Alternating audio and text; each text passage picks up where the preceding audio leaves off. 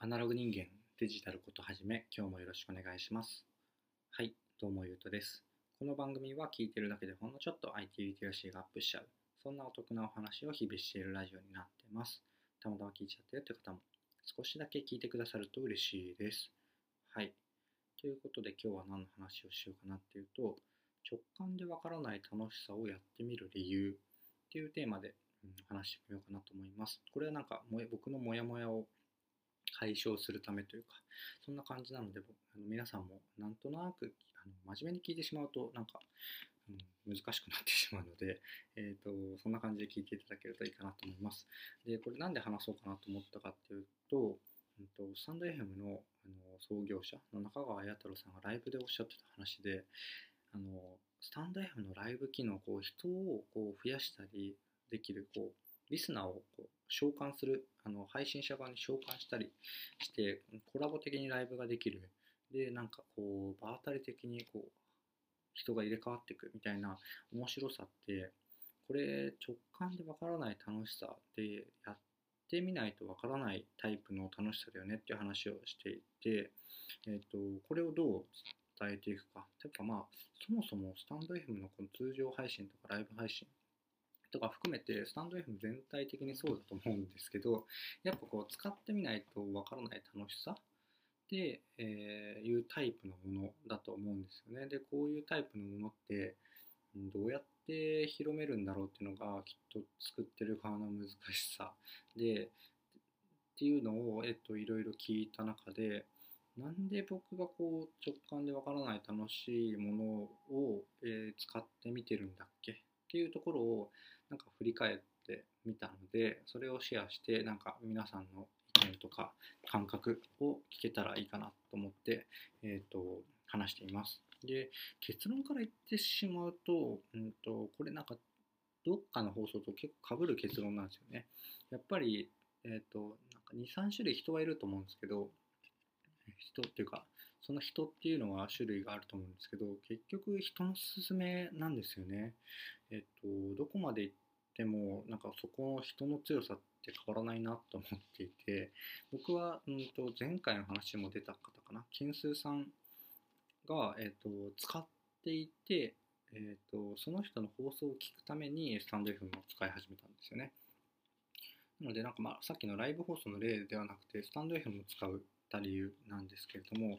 まあ、僕は件数さんが使っていて、僕もちょっと聞いてみて、あ、面白そうだなと思って配信を始めたって、そんな流れなんですけれども、皆さんもなんか、スタンド FM って限らなくてもいいんですけど、なんかこう、これの良さって使ってみないとわからないなってものを使ったきっかけっていうのをなんかこう教えていただけると嬉しいなと思います。はい。で、えっ、ー、と、まあ、それがほぼほぼ結論なんですけれども、まあ、要は人って僕、ケンスさんって別にお会いしたこともなくて、ただただ尊敬していたり好きな、えーと、方なんですけれども、まあ、友人とか恋人とか家族、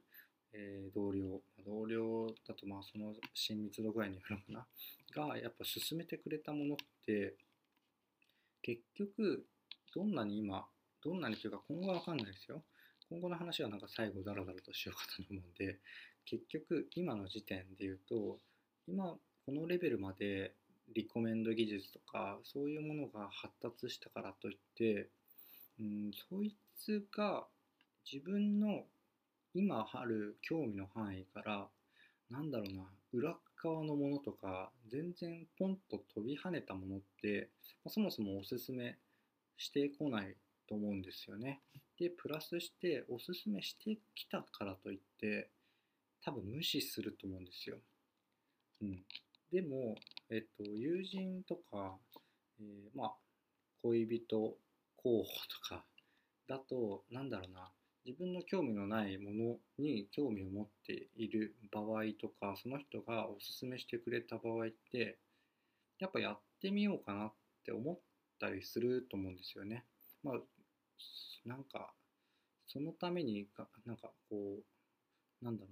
うな、のめり込むってほどじゃないかもしれないですけれども、なんかこう、それに触れてみるきっかけっていうのには、やっぱりこう、人の力ってえぐいなって僕は思ってるんですよね。皆さんはどう思いますか？はい。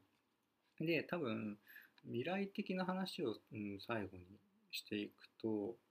あのまあ、さっき申し上げたように、えーと、リコメンドとかが、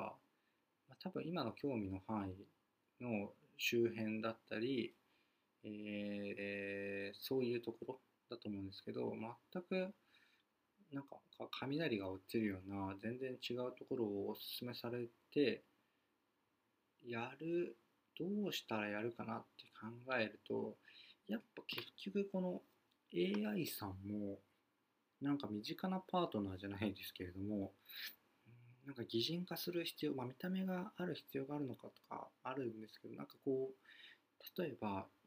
なんだろうそのロラボットとかロボットでしたっけ？あのなんか家庭用のロボットとかはどんどん今かなりだいぶ、まあ、今安くなってきたって言っても多分2 3 0万だったと思うんですけどこれがまあ5万以内ぐらいになってきて家庭に普及していくようになったらある種ペット的なえーとまあ、ペットとも厳密にはというか、うん、どんな立ち位置かっていうとまた別だったりするかと思うんですけどまあでもドラえもんなのかな。ドラえもんが勧めてくれたら使うよなとか思ったりしてそれって結局なんか技術まあなんかそっかロボットがそういう自然な会話を結構してくれるとしたらそれはそれで技術なんですけどリコメンドロジックというよりはそういうもう本当に結局信頼とかですよねしてくれるロボット AI 的なものが進めてくれたら使うかなと思ったりするぐらいですかね。なんかこう、あんまり、なんだろう、そういう新しい出会いみたいなものが、僕は結構、こう人生を変えるきっかけだったり、ぐんとこう飛躍のきっかけになったりすると思っていて、うん、ただそこって実はまだまだ技術技術では難しい領域なんじゃないかなって